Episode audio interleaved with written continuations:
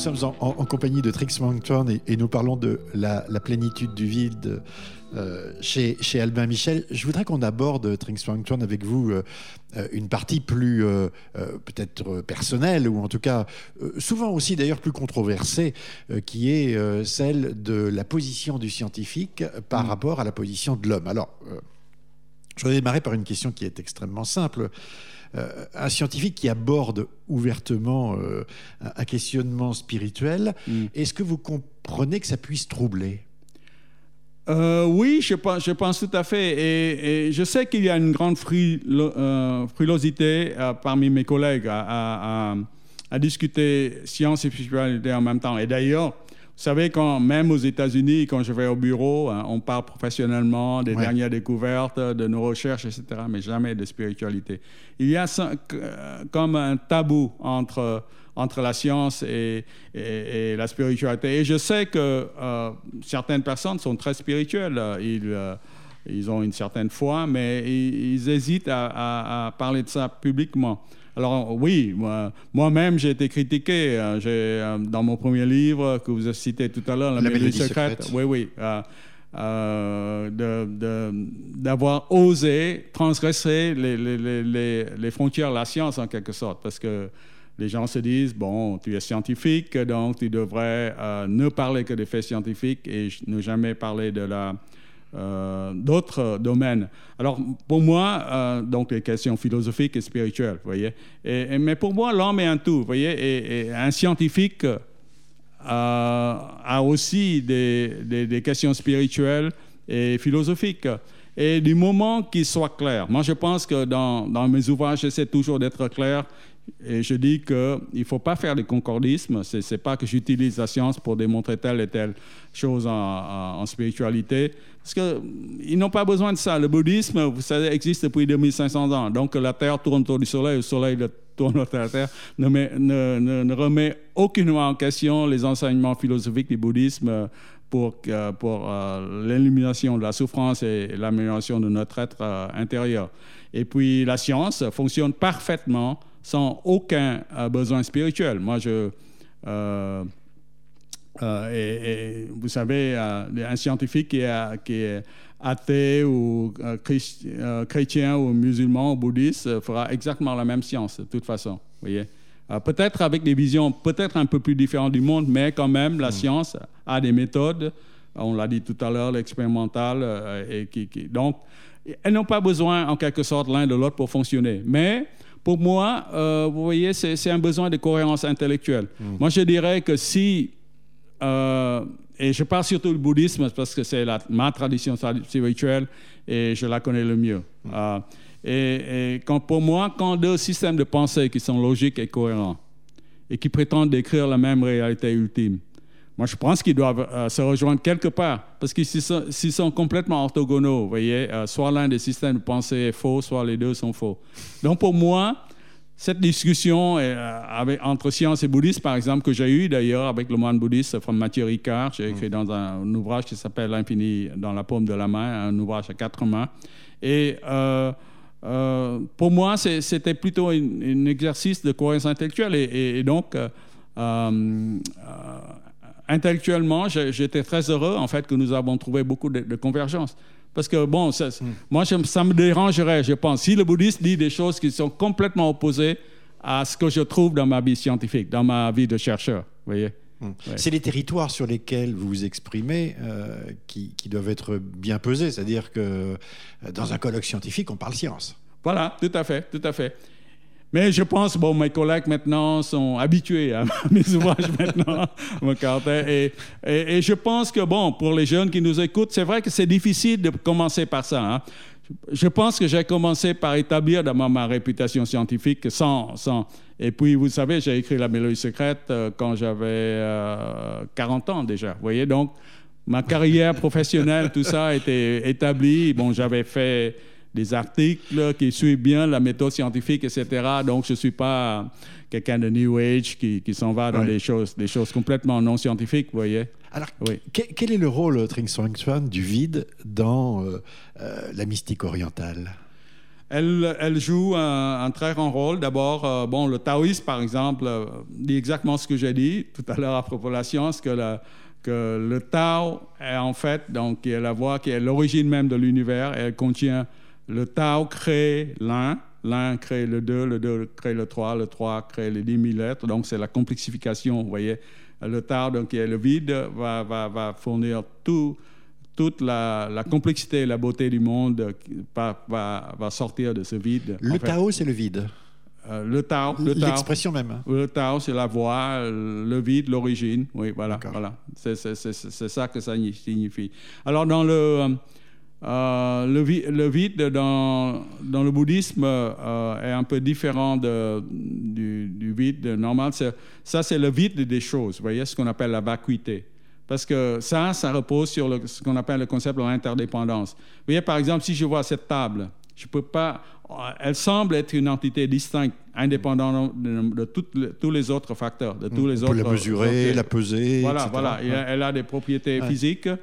Mais en fait, euh, le bouddhiste dit que euh, quand vous pensez à cette table, vous devez penser au bois de l'arbre qu'il a fait, c'est-à-dire à la pluie, euh, au soleil, à la terre qui l'ont nourri au charpentier qui a fa façonné cette table, au boulanger qui a nourri le charpentier. En fait, c'est une chaîne de causes infinies. Donc, cette table ne peut pas être par elle-même, décrite par elle-même euh, comme une entité. Donc, elle est vide en elle-même. Hein. Donc, ça, ça c'est pas le nihilisme. Parce que je pense que les euh, philosophes occidentaux, ce sont les premiers occidentaux qui, ont été en contact avec le bouddhisme, se sont mépris sur sa signification. Comme Schopenhauer, il parlait du nihilisme, que le, que le bouddhisme euh, dit que le monde n'existe pas. Non, ça, ça c'est complètement faux. Le bouddhisme dit bien sûr que le monde existe. Cette table existe, les particules existent qu'on mesure avec nos instruments, euh, euh, mais seulement on ne peut pas parler de comme complètement indé indépendant d'autre chose. Tout est en lien. Tout, tout, est en lien, tout est connecté, tout est interdépendant. Et c'est ça la vacuité des choses en fait, parce que tout est en lien. Elle n'existe pas par elle-même. C'est toujours avec, en rapport avec d'autres choses. Oui, Donc, c'est ni le nihilisme, ni le réalisme euh, matérialiste qui dit que les choses existent par elles-mêmes, voyez, mm. mais c'est ce qu'on appelle la voie du milieu, le bouddhisme. Donc, la vacuité est la voie du milieu, en fait. Mm. Voilà. Est-ce que la connaissance scientifique, alors que, que, vous, avez, que vous retracez hein, dans ce livre hein, sur, sur 20 siècles, oui. euh, plus même, euh, nourrissent aussi euh, cette vision, je dirais que cette fois-ci plus, plus spirituelle. Est-ce qu'on a appris, selon vous, par la science, des choses qui nourrissent cette vision de lien entre toutes les choses dans l'univers? Le lien, oui, oui, oui, bien sûr. Euh, donc, vous voulez parler de est-ce qu'on a appris euh, aussi l'interdépendance dans, oui. en, en, en, science? Oui, oui. Vous savez, toute la science du 20e, 20e, 20e siècle euh, n'est que ça. Par exemple, nous sommes tous des poussières d'étoiles. Vous savez, nous sommes liés cosmiquement euh, à, à l'univers. Euh, beaucoup de gens ne savent pas ça, mais l'univers, euh, dans le Big Bang, c'est seulement l'hydrogène et l'hélium ont été faits dans les trois premières minutes. Et s'il y avait que l'hydrogène et l'hélium, la vie, la conscience ne rend mmh. pas possible. Parce que l'hydrogène est, est, un élément très simple, donc il n'y a pas de chimie possible. L'hélium est un élément très stable, donc pas de chimie non plus. Donc l'univers est rempli de nuages d'hydrogène et d'hélium, mais surtout pas de, de, de planètes et d'êtres humains. Donc, euh, donc euh, voilà, on, est lié à ça. Et puis bon, la science moderne, vous savez, euh, la mécanique quantique dit que euh, la réalité est inséparable, ce qu'on appelle l'intrication quantique aussi. Ça, c'est les, vous, avez deux particules qui ont interagi ensemble, vous les séparez par des par des milliards d'années-lumière. Bon, l'expérience a été faite par, pour, pour, des, pour, des, dizaines de kilomètres seulement. Elle reste liée. Elle reste liée. Vous faites, vous perturbez l'une, l'autre, c'est instantanément sans aucune ouais. transmission d'information. L'observateur modifie... Modifie euh, le, le réel qu'il observe. Donc, il y a, l'interdépendance, euh, tout, tout, est interdépendant.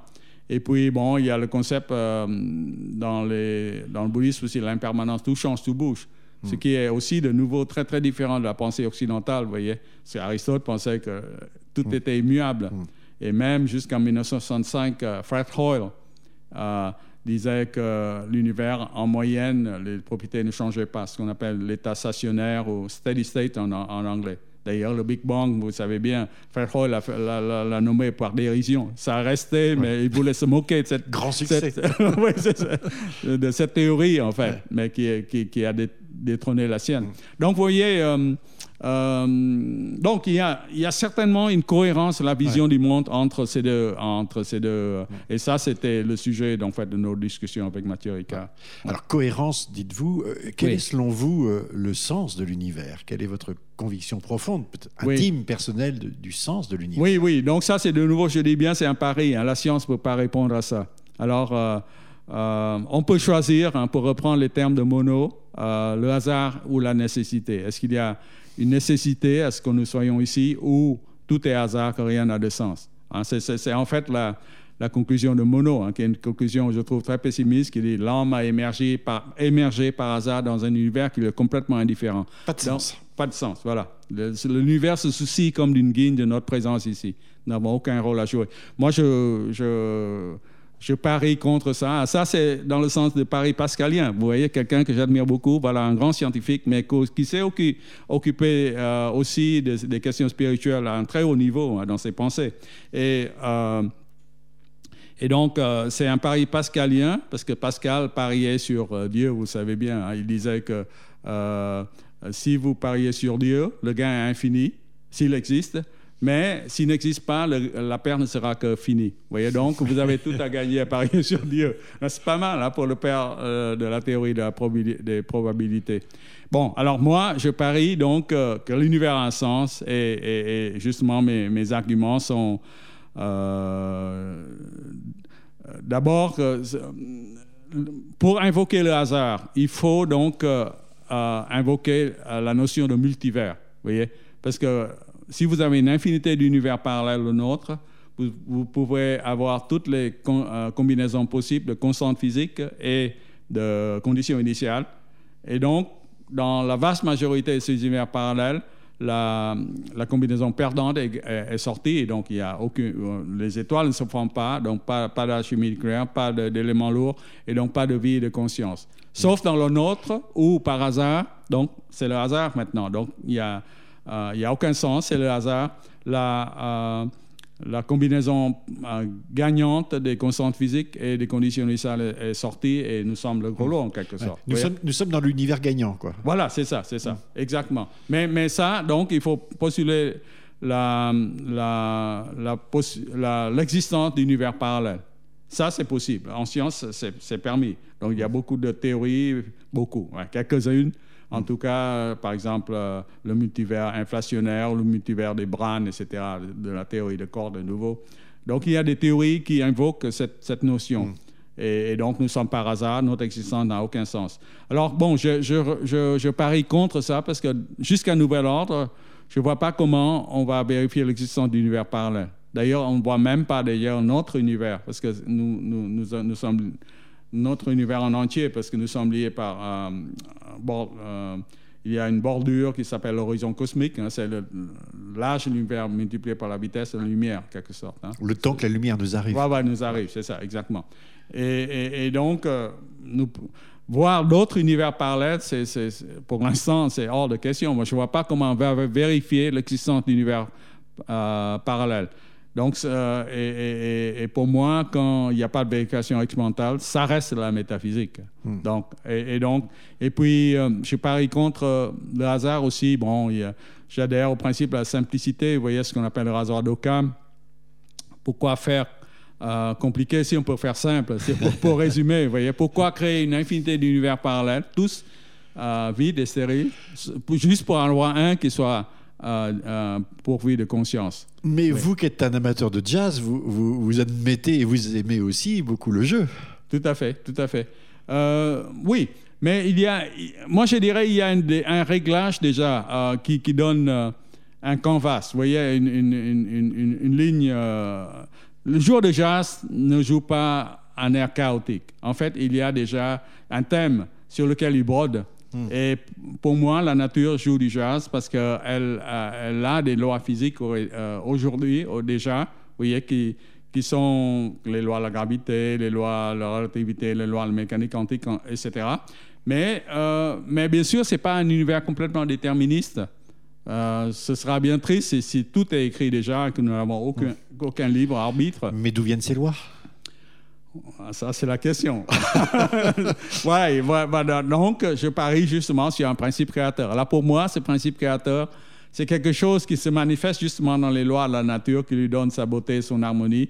C'est pas un dieu barbu personnifié, vous voyez, qui édicte des lois, qui s'occupe du sort journalier de nos des êtres sur Terre, etc. Donc euh, voilà, donc euh, je, parie, mais je, répète, c'est un pari philosophique. Euh, la science ne peut pas démontrer cela. Hmm.